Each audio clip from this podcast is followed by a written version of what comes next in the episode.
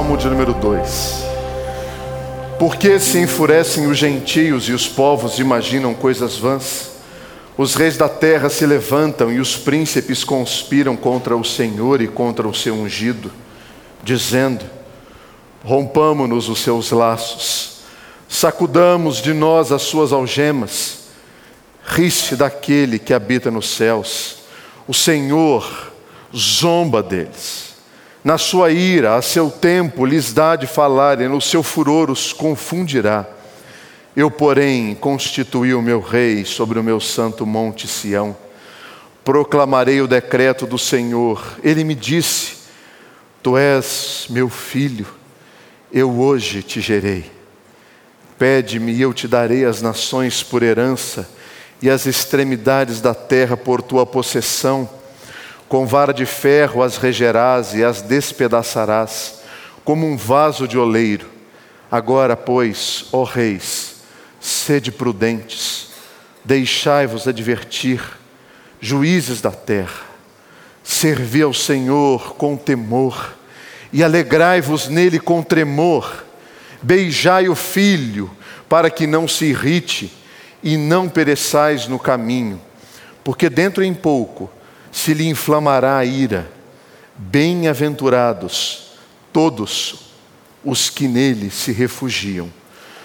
Senhor, nós lemos a tua palavra e estamos ansiosos para ouvir aquilo que o Senhor tem a dizer.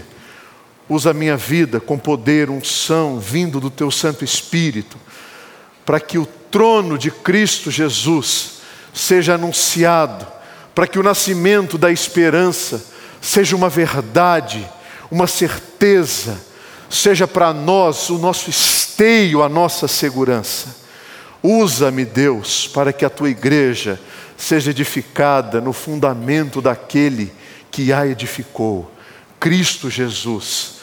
Faz isso para o louvor e a glória do teu nome. É o que eu te peço em nome de Jesus. Amém. Os irmãos e irmãs podem se assentar.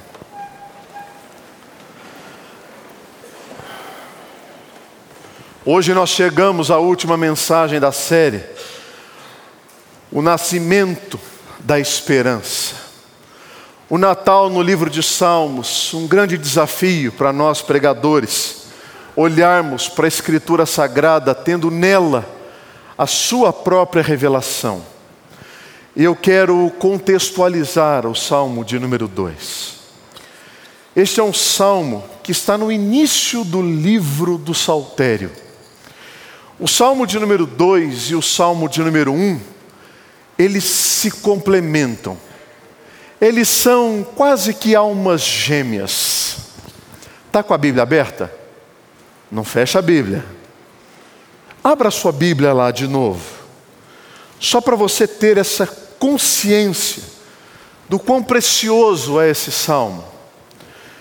Este é o salmo mais repetido em todo o Novo Testamento. Pelo menos 18 vezes ele é citado. Ele é citado nos evangelhos, ele é citado também nas cartas do apóstolo Paulo, no livro de Atos. E qual é a relação dele com o Salmo primeiro? Muitos estudiosos falam que é um grande bloco.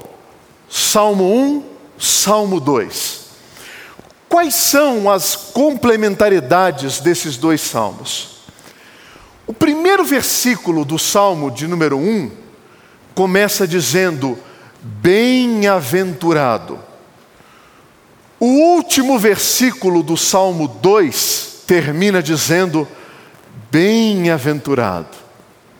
O último versículo do salmo 6, desculpa, versículo 6 do salmo 1 ele é um juízo, ele é uma, uma condenação. Ele diz: o caminho dos ímpios perecerá. O primeiro versículo do Salmo 2, ele é também uma condenação, quando ele diz: se levantam contra o ungido do Senhor algumas pessoas. Por que se enfurecem? Por que eles imaginam coisas vãs? Então é um grande bloco. Deste grande bloco, nós vamos pegar a segunda parte dele, só o salmo de número 2. Quando que esse salmo ele era lido? Provavelmente o contexto original desse salmo foi quando Davi se tornou rei. Não sabemos quem é o seu autor neste, neste anúncio, mas o Novo Testamento diz quem é o autor. E nessa perspectiva, esse salmo ele era originalmente lido quando um rei morria e outro rei sucedia o trono de Davi. Um escritor, comentarista bíblico chamado Arthur Weiser, ele diz assim: quando os impérios do Antigo Oriente, um soberano morria, a agitação tomava conta de toda a região. Os povos que eram subjugados por aquele rei viam naquela possibilidade um livramento. Agora as algemas se romperão, os grilhões serão quebrados e nós seremos um povo livre. E ficavam naquela expectativa da relação entre rei e vassalos, de libertação. Esse era o contexto desse salmo.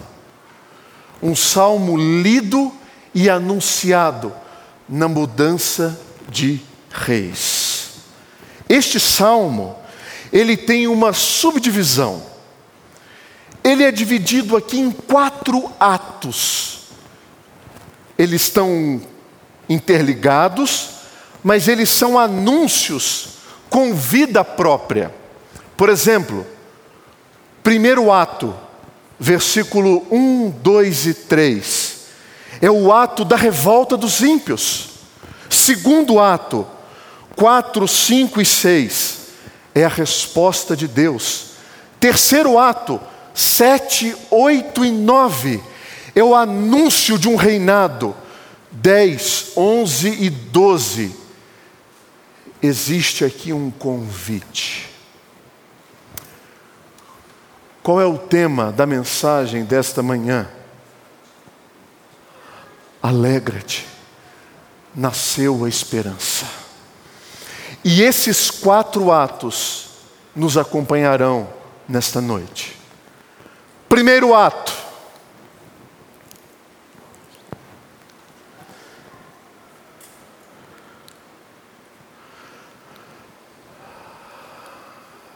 Não está funcionando aqui, Bruno. Você vai ter que passar por aí, tá bom? Pode projetar os três versículos, por favor. Este é o primeiro ato dessa história. Nasceu a esperança, uma esperança que nasce em meio à revolta. Qual revolta que é essa? O versículo diz que povos estão enfurecidos e imaginam coisas vãs. Imagine você sendo subjugado por um rei, por uma nação, e que governa você.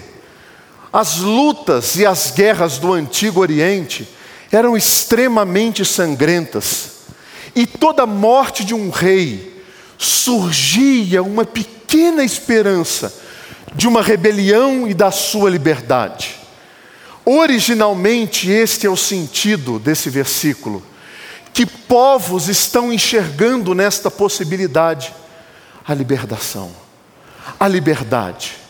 Os reis da terra estão se levantando, os príncipes estão conspirando para se ver livre desse rei.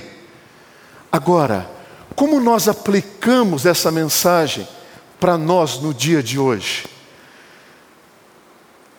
Nasceu a esperança, nasceu o Messias Toda vez que nós anunciamos o nascimento do Messias, nós o fazemos como sendo algo de paz. Mas o nascimento de Cristo não é pacífico. O nascimento de Cristo provoca revoltas. Herodes foi o primeiro que experimentou essa revolta. Quando ele ouve dos magos que vieram do Oriente, perguntando se era ali que havia nascido o rei, ele já deseja promover uma carnificina. Então este salmo, ele é um salmo profético, ele é um salmo messiânico, ele é um salmo real, que já nos diz que o nascimento de Cristo não seria um movimento pacífico, porque todos aqueles que se submetem a Cristo sabem que terão que colocar em si a sua lei, a sua palavra, para conduzir-nos a uma vida coerente.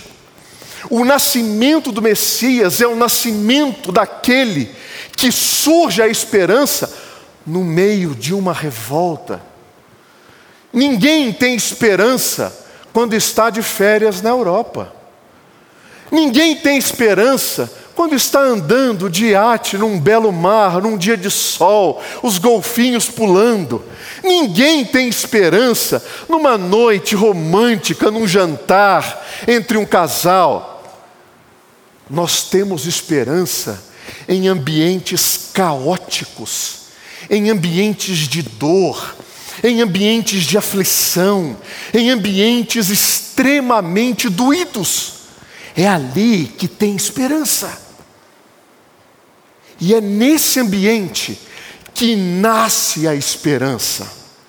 O ambiente dos gentios enfurecidos, dos reis e dos príncipes conspirando contra o Senhor.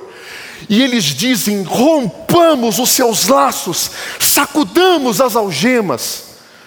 Nós não queremos essa lei, nós não queremos esse amor, nós não queremos esses princípios, nós queremos ser livres, queremos viver conforme a nossa própria vontade, queremos viver conforme a nossa própria lei. Por isso somos seres autônomos, auto próprio, nomos, lei, da minha própria lei. E é nesse ambiente que nasce a esperança. É no ambiente de revolta, é no ambiente de homens e mulheres que estão abertamente contrários ao nascimento deste rei. E por isso podemos promover especiais de Natal, mostrando Cristo como sendo um, um homossexual, Maria uma pervertida, é nesse ambiente que nasce Cristo. É nesse ambiente que a esperança surge. Porque nós sabemos que ele não entra pela porta dos fundos, ele entra pelos portais eternos, como disse Luiz Saião. Esse é o nascimento do rei, esse é o nascimento da esperança. Ele nasce em meio a pessoas abertamente contrárias ao seu nascimento. Nós costumamos olhar só o lado de Gombel do Natal, só o ladinho dos sininhos, só o lado do noite feliz, mas nós esquecemos que um outro lado é um lado de revolta, de morte, de sangue, de vingança, de libertação. Esse é o primeiro ato desse salmo, que anuncia o nascimento do Messias. O segundo ato desse Natal, o segundo ato do nascimento da esperança, pode projetar os três, Bruno, em todos os slides. É daquele que nasce como sendo a resposta de Deus nesta revolta. E essa resposta de Deus, ela é demonstrada no versículo de número 4, dizendo: o Senhor é aquele que despreza essas atitudes. Deus vê tudo isso. Deus vê tudo isso. E aqui o salmista aplica algo chamado antropomorfismo. Que nome feio é esse? É quando nós atribuímos a Deus características humanas.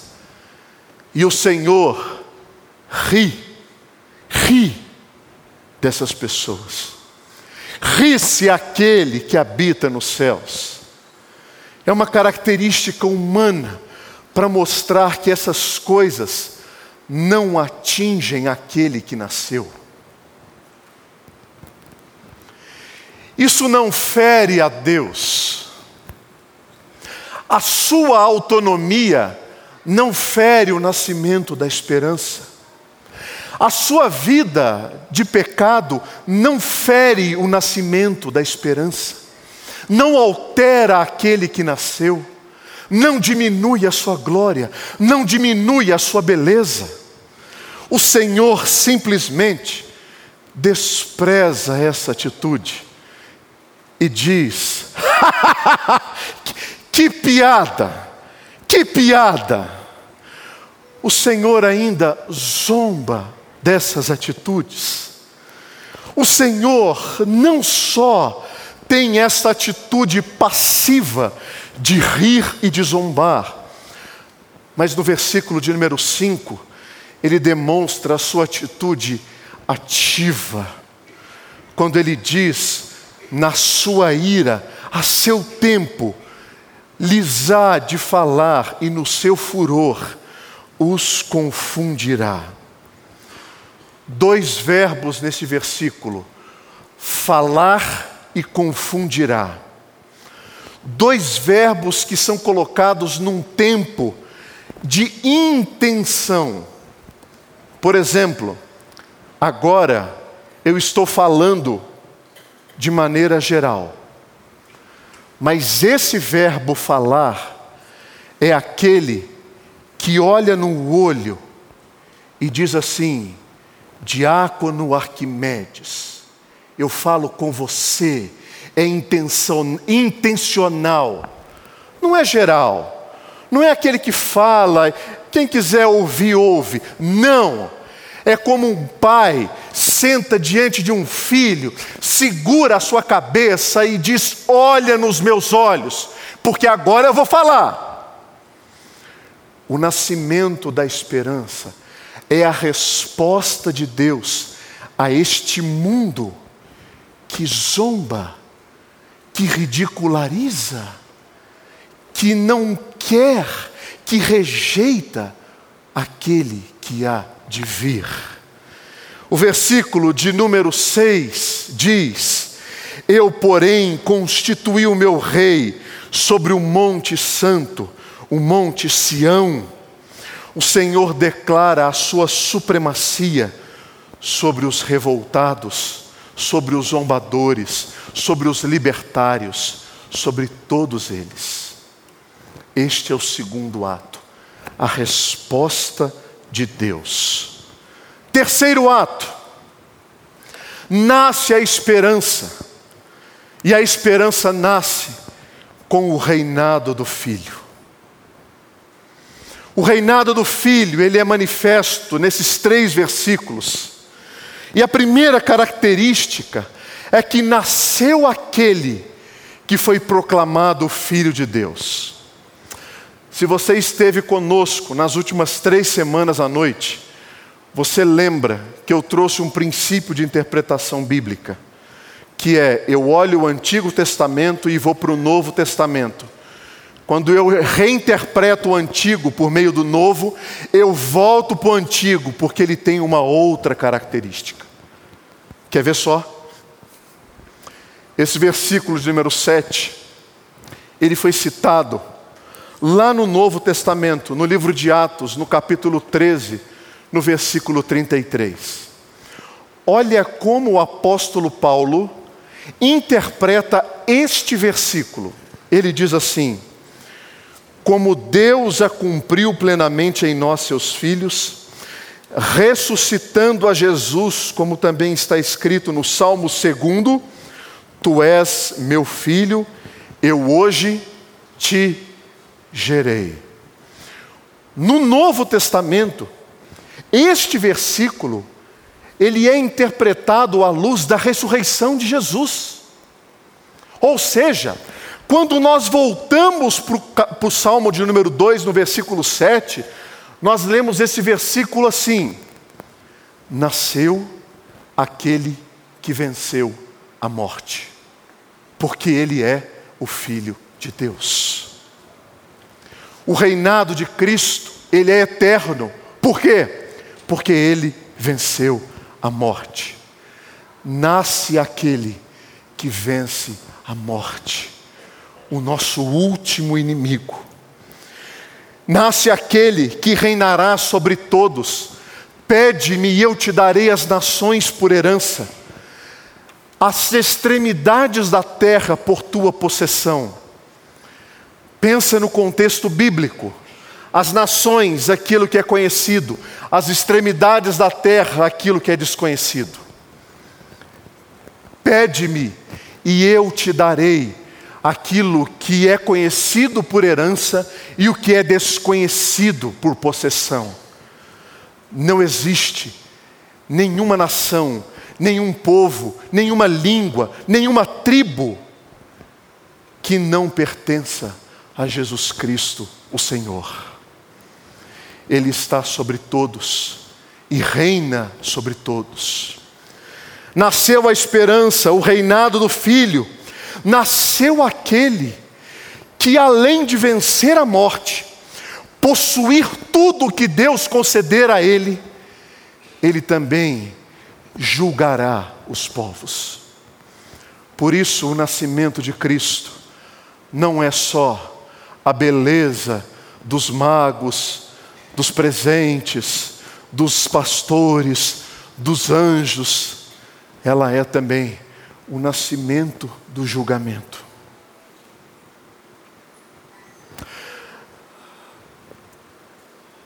Parte da cerimônia real do Antigo Oriente, ela era realizada assim. O rei recebia um cetro, o cetro de governo, demonstrando nele o seu governo sobre tudo. Diante dele, cada vaso representava uma nação a qual ele governava. E a imagem desse salmo é que esse rei caminha diante desses vasos de barro que são colocados diante dele e algum desses vasos o Senhor despedaça com seu cetro.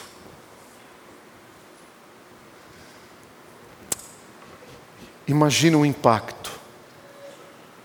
Você é chamado para a posse do rei, o rei com o vaso do seu povo representado, e com o seu cetro ele esmagando aquele vaso. O que isso representa? Nasceu aquele que reina, nasceu aquele que vai julgar. Pastor, misericórdia, cadê a esperança? Cadê a esperança? Até agora é julgamento, até agora é dor, até agora é lei, até agora é dureza. Cadê a esperança? A esperança desse salmo se encontra nos últimos quatro, três versículos do quarto ato. Volta, Bruno, aí estão dois slides. Nasceu a esperança. Agora, pois, ó reis, sede prudentes. Agora, existe um convite. Um convite a todo aquele e aquela que se rebela contra Deus, que quer ter a sua vida autônoma, independente do Senhor. Este quarto ato mostra um Deus que quer revelar, mostrar, descortinar três características do ser humano: a mente, o coração e a vontade. Essas três características reveladas nesses três versículos. Agora, pois, ó reis, sede prudentes. Existe aqui uma admoestação aos juízes da terra. Reis e juízes eram aqueles que deveriam governar com sabedoria, com razão, deixando a emoção de lado e serem justos. E o convite para eles é: deixem-se advertir, sejam prudentes. parem de fazer o que vocês estão fazendo, desçam do pedestal da arrogância, desçam do patamar da autossuficiência e deixem-se advertir pelo nascimento da esperança. A frase a seguir desse versículo é: Servi ao Senhor com temor e alegrai-vos nele com tremor. Pastor, isso está anulando o Salmo 100, que diz: Servi ao Senhor com alegria. Não. Não são coisas excludentes, são complementares. Esta situação é para mostrar que existe um temor, existe um perigo real. E por existir um perigo real, o temor também é real. Nós não devemos viver no mundo de fantasia com o Senhor. O nascimento da esperança é aquele que quer descortinar a nossa mente e mostrar um relacionamento vivo, belo, mas que a gente possa servi-lo com toda a consciência que isso traz. O temor não rouba a nossa alegria por duas razões. Primeiro, porque esse temor nos leva a Cristo. Esse temor me leva aonde há segurança. Esse temor me leva aonde há firmeza. Eu não sei se você conseguiu entender isso daqui, eu vou explicar de uma maneira que talvez fique mais fácil. Servi ao Senhor com temor e alegrai-vos diante dele com tremor, é aquele sentimento que a gente tem quando você vai assistir um filme, seja ele de suspense, seja ele de terror, que você sabe que o perigo foi afastado e que você está ali por prazer. Você já saltou de paraquedas? Você já saltou de bungee jump? É seguro. Ah, pastor, mas morre gente. É, morre gente também nadando na praia. Morre gente tomando banho, morre gente trocando lâmpada. Morre. Morre menos gente fazendo essas coisas do que outras. Por quê? Porque o grande perigo foi afastado. E você faz aquilo com segurança. Então, servi ao Senhor com temor e alegrai-vos diante dele com tremor. E o último versículo desse salmo diz: Beijai o filho, para que não se irrite e não pereçais no caminho, porque dentro em pouco se lhe inflamará a ira. Pastor, cadê a esperança? Cadê a esperança? O beijai o filho é uma expressão utilizada quando você se vê diante de um rei e você se curva diante das suas mãos e você beija as suas mãos como devoção plena. Diante de Cristo é ainda mais profundo não é o beijo de Judas que o denuncia, é aquele beijo daquela mulher que abraça os pés de Cristo, lava os seus pés com as suas lágrimas, enxuga com os seus cabelos e derrama aquele perfume precioso nos pés de Cristo. É a devoção plena, completa, entregue. Nasceu o Messias e eu me rendo diante dele. Nasceu a esperança e a minha cerviz é quebrada diante dele. Nasceu o Salvador e os meus pecados são perdoados. É essa expressão. Por quê? Porque se isso não acontecer, se nós não nos dobrarmos, se nós não nos rendermos, o que vai acontecer? Ele vai se irar, e a sua ira será derramada no dia do juízo final. Por isso há esperança. Cadê a esperança, pastor? Bem-aventurados todos os que nele se refugiam. Irmãos, irmãs,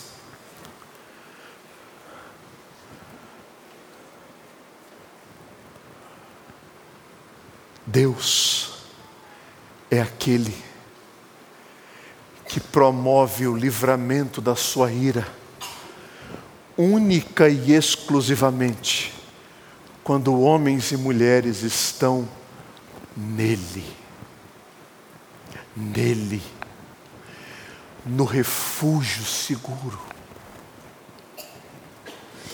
Vocês já viram uma imagem de satélite de um, de um furacão? Já viram? É tudo branco, com ventos, 300, 400, 500 quilômetros por hora. Mas no meio daquele furacão, tem um pontinho que é chamado o olho do furacão. Estar em Deus, se refugiar em Deus, é estar no olho desse furacão. Os ventos da sua ira, varrendo, devastando, mas aqueles que estão no centro do furacão estão se refrescando com aquela brisa do centro. E quem está no centro do furacão, olha para cima e vê o céu azul vê as estrelas. Esse é o convite. Esta é a esperança. Onde você está?